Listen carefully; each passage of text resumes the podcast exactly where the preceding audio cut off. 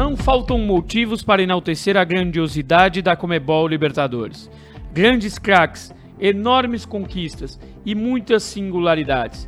Conquistar a Copa é a obsessão do continente, e ao longo de sua história, o torneio não deixou uma marca em clubes e torcedores, como também em todos os contextos da sociedade.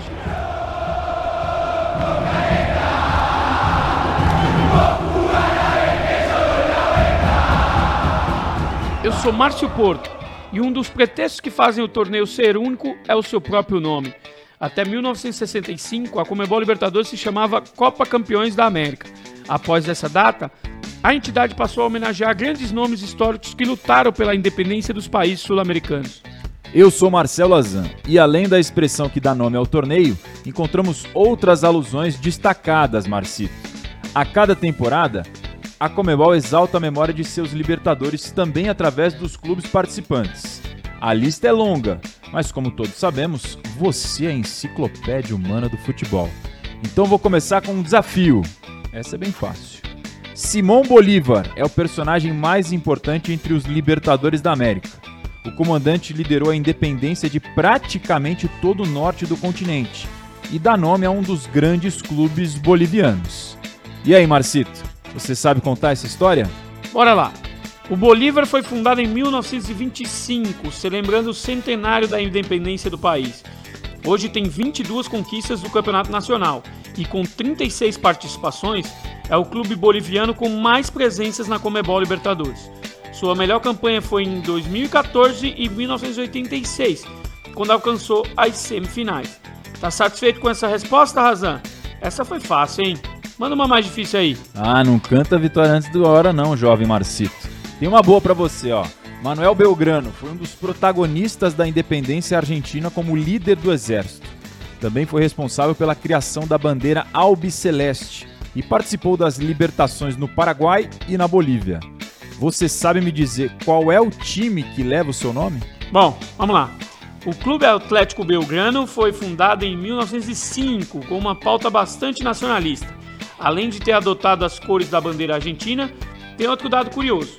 Venceu o River Plate em pleno Monumental por 3 a 1 e decretou o rebaixamento do Milionários em 2011.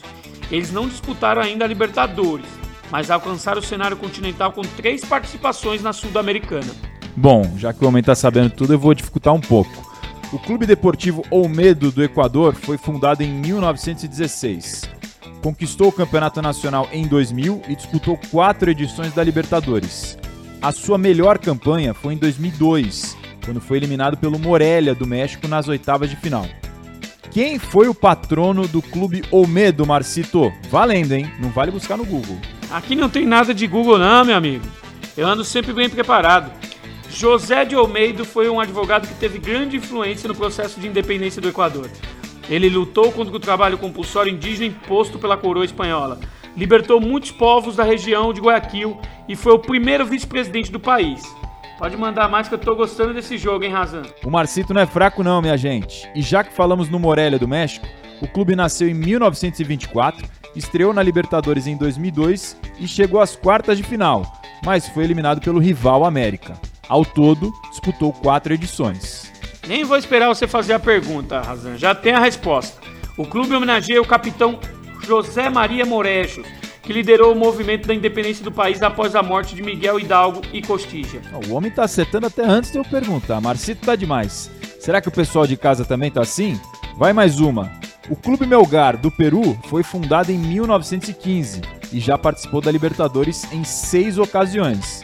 Você sabe me dizer quem é o patrono do clube?